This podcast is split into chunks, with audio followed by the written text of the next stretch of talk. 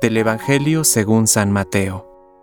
Jesús dijo a sus discípulos, Ustedes han oído que se dijo, amarás a tu prójimo y odiarás a tu enemigo.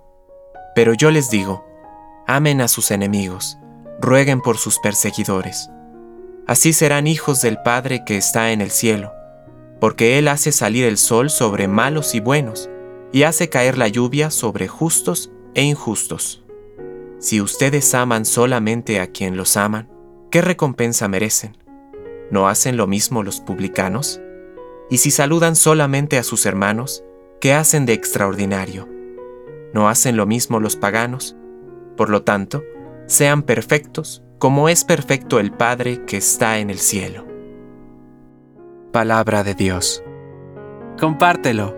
Permite que el Espíritu Santo encienda tu corazón